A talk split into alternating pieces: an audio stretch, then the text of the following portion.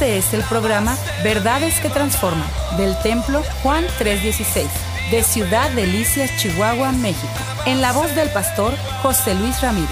Contáctanos al teléfono 639-477-2525 o al correo electrónico juan316templo gmail.com o visítanos en la avenida 18 y calle 41 Sur, Colonia Lindavista. Verdades que transforman. Comenzamos. Deuteronomio capítulo 11, versículo 10, 11 y 12. Dice la escritura ahí, Dice, la tierra a la cual entrarás para tomarla no es como la tierra de Egipto de donde habéis salido, donde sembrabas tu semilla y regabas con tu pie como huerto de hortaliza. Esto es muy común en esta región. Existen las presas, existen los canales, se siembra, se riega y se tiene la seguridad que hay abasto. Ahí era de temporal, si se puede decir. Y luego dice una segunda verdad, vamos, la tierra a la cual pasáis, la tierra a la cual pasáis para tomarla. Es tierra de montes, de vegas o de valles, que bebe las aguas del cielo. Y luego dice una tercera verdad. Tierra de la cual Jehová tu Dios cuida siempre sobre ella los ojos de Jehová tu Dios desde el principio del año hasta el fin. ¿Desde cuándo hasta cuándo? Desde el principio hasta el fin. En otras palabras, le está diciendo, a esa tierra que yo le he dado este día, mi mano estará con ustedes desde el primer día del año, primero de enero hasta el día último del año. Y lo que tú siembras, si tú me obedeces y caminas y me amas, es lo que dicen los versículos siguientes, ten la seguridad que yo te voy a bendecir y te voy a prosperar y te voy a sorprender. Es lo que está diciendo Dios, no lo digo yo. Quisiera comentarles, hermano, que en ocasiones nosotros tenemos una idea muy equivocada en relación a la tierra prometida. Pensamos que es una tierra diferente a las demás tierras, a los demás terrenos, a los demás territorios. Una de las cosas que me sorprendió cuando conocí a Israel es que tiene la misma topografía que aquí el mismo tipo de terrenos, las mismas clases de terrenos, a diferencia de que tiene algo de desierto y tiene algo de montaña. A diferencia de que en una extensión tan pequeña se producen todas las cosas. En otras palabras, usted va a encontrar productos de invierno, pero también productos de la costa. Y eso es lo impresionante. Pero cuando usted sale un poquito de allí y ve los vecinos de enseguida, donde están los palestinos, se ve una diferencia impresionante. Volvemos al punto, es la misma tierra es la misma tierra, pero hay unos resultados diferentes. Lo que hace la diferencia entonces es Dios, diga conmigo, es Dios. Eso es lo que hace la diferencia. Es el mismo tipo de terreno, son las mismas condiciones, tiene las mismas cosas, pero es Dios. Ese es el punto, es Dios el que va a hacer la diferencia. El texto yo le voy a invitar para que después usted en su casa lea detenidamente todo el capítulo y si puede desde el versículo, el capítulo 10 es bueno. El contexto es un recordatorio al pueblo de Dios y de hecho eso es Deuteronomio, un recordatorio en el cual Dios pone sus bases para que el pueblo pueda ser bendecido y prosperado. La realidad de las cosas, en el momento en que Dios le habla al pueblo, Israel se encontraba prácticamente en la frontera antes de entrar y poseer la tierra prometida. Estaba en los márgenes. En otras palabras, el Señor les recordó las promesas que Él se las entregaba y la realidad de las cosas en la mayoría de aquellas personas del pueblo de Israel había mucha incertidumbre en ellos. Quisiera decirle que hay un paralelo que yo quisiera mencionar en relación a la nueva tierra y al nuevo año. Y quisiera hablar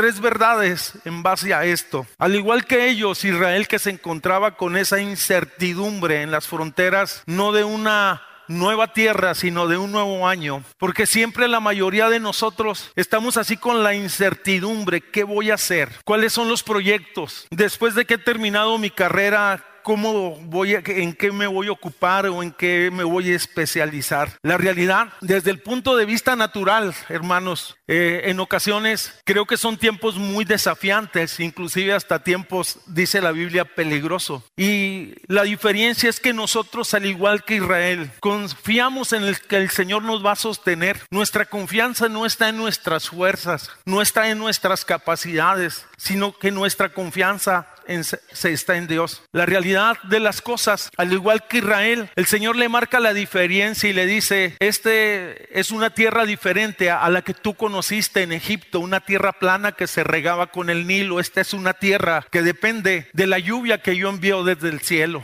establece una diferencia. La segunda cosa que Dios le dice a Israel, sabes que esta es una tierra no como Egipto que es plana, sino esta es una tierra que tiene montañas y tiene valles. Y luego Dios le habla una tercera verdad y le dice, y esta tierra, yo tengo mis ojos puestos en ella, y desde el principio hasta el fin verán mi mano y verán mi favor. Volvemos al punto, esa tierra Dios la había provisto para ellos, para que ellos fueran bendecidos y tuvieran patrimonio y estuvieran seguros en aquel lugar. Por lo tanto, consideraremos algunas verdades en relación al texto que hemos tomado. La primera observación que Dios hace, porque así lo veo yo, como una observación, es una tierra que tiene que poseerse, que tiene que tomarse. Yo se las voy a entregar, pero ustedes tienen que ir a tomar. El verbo poseer significa acción y la realidad esto tiene que ver con fe, pero con actitudes tenemos que ir hacia adelante. Si en el pasado fuimos negligentes en la vida y en la fe, tenemos que dejar esas cosas por un lado. El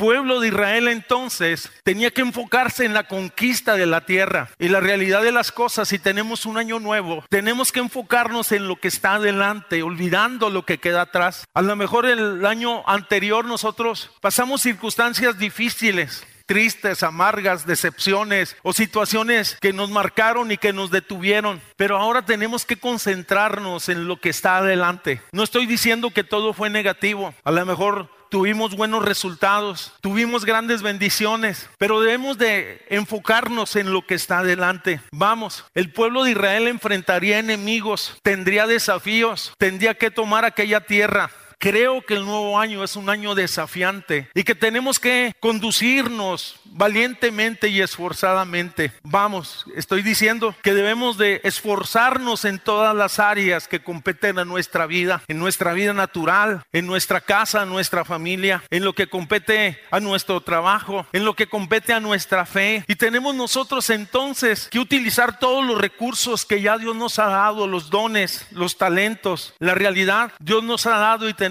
que hacer uso de ellos y utilizarlos y explotar, oye, y hacer en su nombre, hacer la diferencia entre un año y otro. Vamos a decir, si el año anterior fue bueno, con la ayuda de Dios, este año puede ser mejor en la casa, este año puede ser mejor en la fe, este año puede ser mejor en mi negocio, este año puede ser mejor en mi condición física aún, hermanos. Tiene que ser así. La realidad que para conquistar o para tomar estos desafíos no tiene lugar la pereza, ni el desánimo, ni los doble ánimos, si se puede decir porque esas personas no van a conquistar nada. Yo no sé si tú eres de aquellas personas que año con año se hacen desafíos personales de fe o inclusive hasta dices, ahora que empiece el lunes del primer año y creo que ya vamos por el próximo, me voy a poner a dieta y a la semana la dejas. O este año voy a leer la Biblia ahora sí voy a leer la Biblia. Y a la semana dejas esas tareas por las presiones, por las ocupaciones. Vamos, estoy diciendo que necesitamos enfocarnos y tener más que buenos deseos. Regularmente cuando damos el saludo, nos felicitamos en Navidad o en Año Nuevo, a todos les deseamos que tengan un año bendecido. Yo sé que Dios es el que puede traer la paz. Yo sé que Dios es el que puede traer la prosperidad. Yo sé que Dios puede hacer muchas cosas, pero hay otra área en las cuales nosotros estamos obligados a hacer algo, si se puede decir. Vamos, tenemos que trabajar en esas áreas, en todas las áreas de la vida. Estoy hablando que cuando hablamos de tierra nueva y año nuevo, la realidad también son tiempos de oportunidades. Dígale al que está enseguida, es un tiempo nuevo, es un tiempo nuevo. Si usted tuvo errores en el pasado, tuvo desaciertos, tuvo depresiones, tuvo todas esas cosas. Deben entender que existen kairos, tiempos en los que Dios provoca algo nuevo en nuestra vida y la realidad podemos volver a comenzar de nuevo, podemos volver a soñar de nuevo, podemos volver a planificar de nuevo, podemos levantar nuestros ojos porque Dios nos ha dado esa capacidad para hacerla. Vamos, se lo repito una vez más, un nuevo año, por lo tanto, implicará esfuerzo. Para eso tenemos que entrarle con ganas y sin miedo. Tenemos que entrarle con fuerzas. Para conquistar vas a necesitar sobre todas las cosas depender de Dios en lo que vas a hacer el próximo año. A lo mejor terminaste muy desgastada o desgastado emocionalmente y físicamente. Dile a Dios, renuévame. Dile a Dios, restaurame. Dile a Dios, vivifícame. Dile a Dios, dame fuerzas como está escrito, como las del búfalo. Dile a Dios, dame Dios pies ligeros para caminar en las alturas, para conquistar. Desde luego vas a necesitar esforzarte. Vamos, te quiero decir, como dicen los camioneros, vas a tener que meterla reforzada. Vas a tener que echarle ganas de a de veras para conquistar. Vas a tener que implementar también estrategias estrategias, planes. Después de que tú ores, dile Dios qué quieres que haga. Y yo sé que Dios habla, habla en nuestro espíritu, habla en sueños, habla en visiones, habla en su palabra. Y Dios nos puede dar planes, visiones para reconquistar lo que tenemos que tomar. Estoy diciendo en la vida, en la fe, en la familia y en todos los aspectos. Quisiera decirle que para conquistar necesitamos también, mis hermanos, apegarnos a sus instrucciones. Ya lo leímos. Si le amamos, si le seguimos su palabra y nos deleitamos en su palabra, entonces estas bendiciones nos alcanzarán. La primera verdad es, y la primera observación es, tienes que poseer la tierra. La decisión, vamos. Dios les dio la tierra y les dijo, vayan, tómenla, avancen, caminen sobre ella, despojen al enemigo. Yo se las he dado. Dice el Salmo 24 que de Jehová es la tierra y su plenitud. Él tiene el derecho legal para decir, esto es mío y a quien yo quiero se lo doy. Y no se sorprende que este año Dios lo bendiga de una manera diferente. Y no se sorprenda que este año Dios habla fuentes diferentes. No se sorprenda que este año, oiga, Dios haga algo extraordinario en su vida porque Dios es Dios grande y misericordioso. Y si lo cree, dele un fuerte aplauso al Señor. Vamos. ¿Sabe qué dice la segunda verdad del texto? La segunda verdad aplicándolo paralelamente, la segunda verdad dice, o la segunda observación, es una tierra de montañas, de vegas o de valles. Vamos, en otras palabras, es una tierra bendecida, es una tierra que depende del cielo que depende de la lluvia que viene del cielo, no depende de los recursos humanos, sino es Dios quien la sostiene. La realidad, Dios le está advirtiendo a su pueblo. Tiene montañas y tiene valles. En otras palabras, es un lugar irregular. Y en la vida cristiana y en este nuevo año, la realidad de las cosas, creo que en ocasiones nosotros hemos tenido la experiencia de las alturas. Hemos estado bien emocionalmente. Hemos estado bien familiarmente. Hemos estado bien espiritualmente pero en ocasiones hemos pasado por valles, hemos pasado por situaciones difíciles, hemos pasado por enfermedades, hemos pasado por tribulaciones, pero Dios dice, oye, yo soy el Dios de los cielos, yo soy el Dios de las montañas, yo soy el Dios que abre los cielos, pero yo soy el Dios que bendice la tierra, donde estés, en la montaña o en los valles. Qué impresionante es esto. Estoy diciendo que pudiera haber en este año cambios que nos van a, rodear por diferentes situaciones o circunstancias. Podemos decir, oye, cuando enfrentemos esas montañas, escalemos con fuerza, con determinación. La realidad, cuando pasemos por el valle, no nos deprimamos. En la escritura encuentro que el pueblo de Israel pasó por diferentes valles y tanto en las alturas del Sinaí, en las alturas del Golán, en las alturas de Sión, donde estaba el templo, vieron la gloria de Dios, pero también en los valles en el valle de sombra de muerte que menciona el Salmo 23, en el valle donde hay dolor, en el valle donde hay angustia, en el valle donde hay limitaciones, en el valle donde se llora, en el valle donde no se ve la luz. Permíteme decirte que la escritura dice claramente, aunque ande en valle de sombra de muerte, no temeré mal alguno, porque tú estarás conmigo tu vara y tu callado me van a infundir aliento. ¿Qué está diciendo? Que si pasas por el valle de la desolación, Él va a estar contigo y si lo crees, dale un fuerte aplauso al Señor, bien fuerte. El valle del desierto de Ezequiel capítulo 37, donde el pueblo pasó donde nada funcionaba, donde parecía una crisis impresionante, pero Dios se hace presente y da instrucciones a un profeta llamado Ezequiel y se hace presente, oye, y esa profecía y ese pasaje tienen que ver con Israel y empieza Dios a hablar y le dice al profeta, profetiza vida en ese valle de muerte, profetiza vida en esa tierra eh, seca y árida y cuando Dios se presenta en el desierto, el desierto empieza a florecer, estoy diciendo, el desierto empieza a florecer cuando la bendición de Dios llega. Yo no sé si has pasado por desiertos emocionales, económicos en ocasiones, que parece que no te alcanzan los recursos, pero Dios hará llover en el desierto, traerá provisión en el desierto, traerá maná en el desierto, traerá el cordero que se proveerá en el desierto y veremos en todo lugar la gloria de Dios. Estoy diciendo, Dios es bueno, para siempre es su misericordia.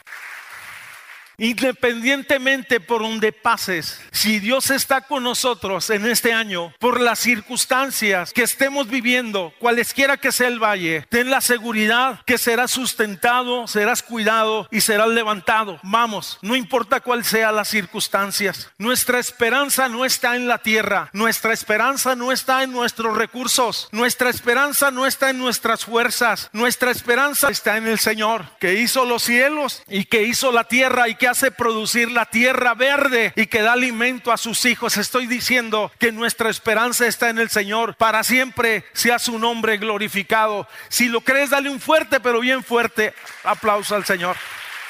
El Dios de los valles, que implicaba desafíos. Oye, yo estaré contigo en esos desafíos. La realidad de las cosas él es Dios por encima de las circunstancias en ocasiones. La duda más común que tienen la mayoría de las personas cuando pasamos por problemas, por situaciones difíciles, ¿que acaso Dios me ha dejado? ¿Que acaso será este el propósito de Dios? ¿Que Dios se habrá olvidado de mí? La realidad, la realidad de las cosas, Dios siempre ha estado presente, cualesquiera que sea. Así que el versículo dice, yo estaré desde el principio hasta el fin. Yo estaré en los primeros días de tu caminar hasta los últimos días. Yo estaré cuando pases por esos desiertos hasta el fin, cuando salgas de ese desierto, en otras palabras. Y la tercera observación que dice Dios en, el texto que tomamos, de esa tierra yo tengo cuidado. En otras palabras, mis ojos, dice textualmente, dice ahí el texto y quisiera repetirlo. Versículo 11, 12, tierra de la cual Jehová tu Dios cuida siempre. Están sobre ella los ojos de Jehová, tu Dios, desde el principio hasta el fin. En otras palabras, ciertamente le estaba diciendo Israel, desde que cruzas este Jordán hasta los límites y de mar a mar, yo protegeré a mi pueblo, yo tendré cuidado de mis hijos, yo los velaré, yo los cuidaré. En otras palabras, Dios estaba tratando ya hablando alegóricamente a su pueblo a través de este mensaje y les decía, de esta manera, y nosotros podemos establecer un paralelo y decir, Dios va a tener cuidado de nosotros desde el principio cuando somos infantes en la fe, pero cuando somos personas maduras en la fe, en todo momento podemos confiar plenamente en Dios. La realidad, los que conocemos a Dios, hemos tenido esta experiencia y sabemos que nuestra vida está segura en Dios, que si estamos en sus manos, entonces nuestras mañanas, nuestros mediodías, nuestras tardes, nuestras noches son el escenario donde Dios actúa y su divina presencia nos sustenta. A lo mejor habrá días difíciles, pero eso no quiere decir que Dios está ausente. Tan solo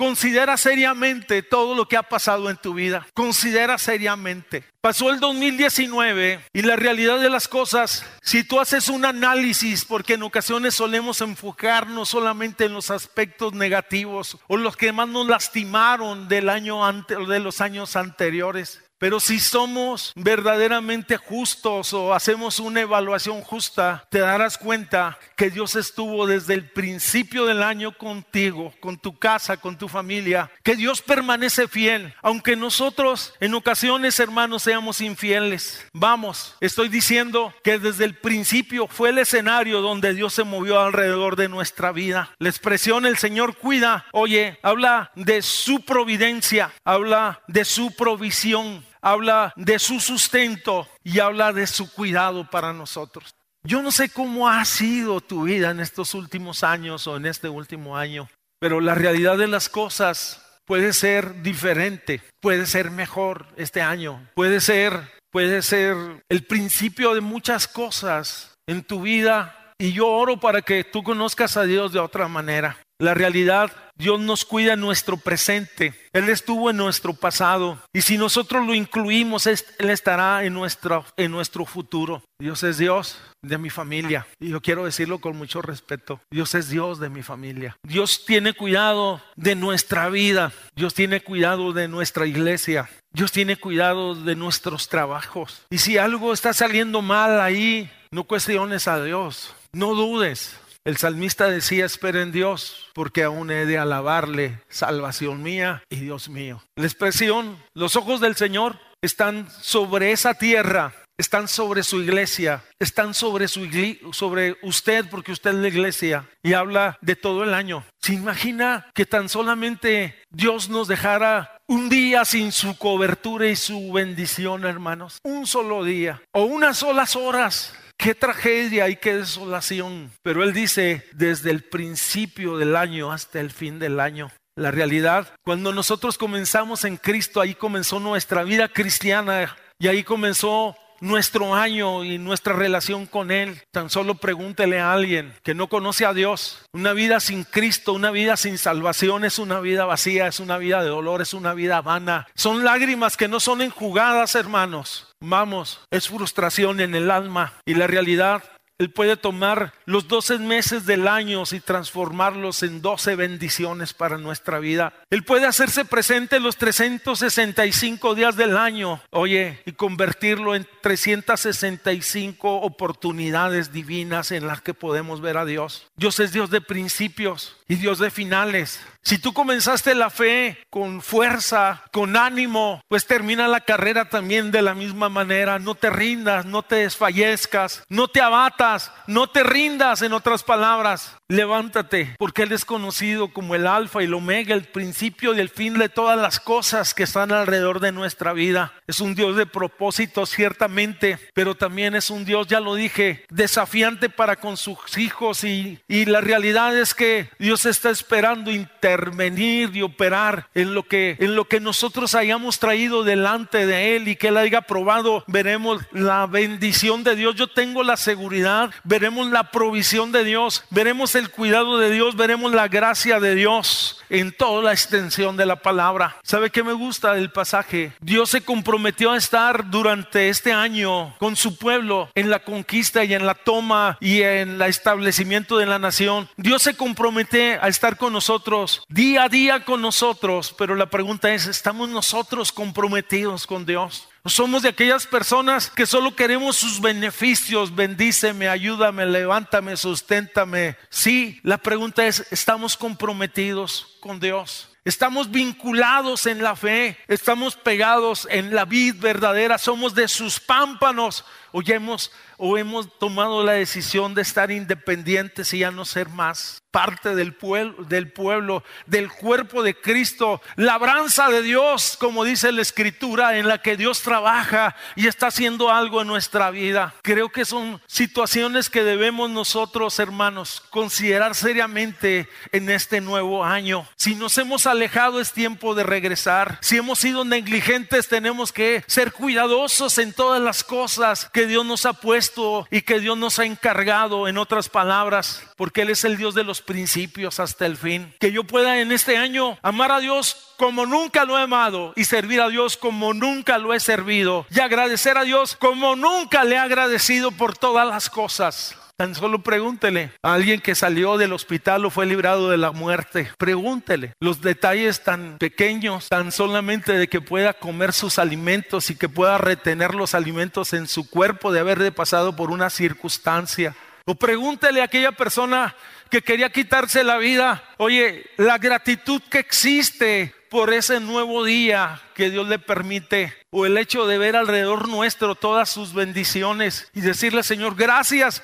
por lo que tú me diste y que no te lo había agradecido porque yo creí que eran mis fuerzas, mi sabiduría y que era el resultado de mi trabajo. Yo sé que usted trabaja, pero es Dios quien lo bendice. La realidad de las cosas, que este año podemos también abrazar a otros, ayudar a otros. Dejar de ser fríos, tibios o indiferentes, animar a los que están tristes, darles una palabra de consuelo, ayudar a los que están necesitados. La realidad, hay tantas cosas que nosotros podemos hacer. Quisiera decirle entonces que si Dios va a estar desde el principio del año, desde este domingo, desde el día primero que se sonaron las campanas, pues corramos bien la carrera que tenemos por delante. San Pablo decía, haciendo una comparación de lo que había sido religiosamente y, vivido equivocadamente, él decía, después de que conoció a Jesús, decía, no pretendo haberlo ya alcanzado todo. Pero una cosa yo hago, dice, olvidando ciertamente lo que está atrás y extendiéndome a lo que está adelante. Yo le pregunto, ¿cuál es la visión de futuro que usted tiene en cuanto a su fe? ¿Cuál es la visión de futuro que usted tiene en cuanto a su casa? ¿Cuál es la visión de futuro que usted tiene en cuanto a su trabajo? Pero asegúrese que sea Dios. Y no se mueva si no siente la aprobación divina, no haga locuras, deténgase, porque donde esté, ya lo dije, si está en el desierto, ahí florecerá. Si está en el valle, ahí florecerá, porque es el Dios de la bendición, de la montaña, del desierto, de la tierra abundante y de la tierra desértica. Qué impresionante es su palabra. Tengo mis ojos, dijo el Señor, tierra de la cual Jehová tu Dios cuida, tiene cuidado de ti. Tiene cuidado de la viuda, tiene cuidado del huérfano, tiene cuidado de la mujer sola, tiene cuidado del joven, tiene cuidado de los líderes, tiene cuidado de los pastores, tiene cuidado de las ovejas. Mis ojos están sobre ella. Por eso es que Jesús fue a la cruz. Somos el motivo de su amor. Es Dios desde el principio hasta el final. Si tu caminar ha sido de locura, de desvarío, haz un alto y termina bien tu carrera de la fe. Termina bien.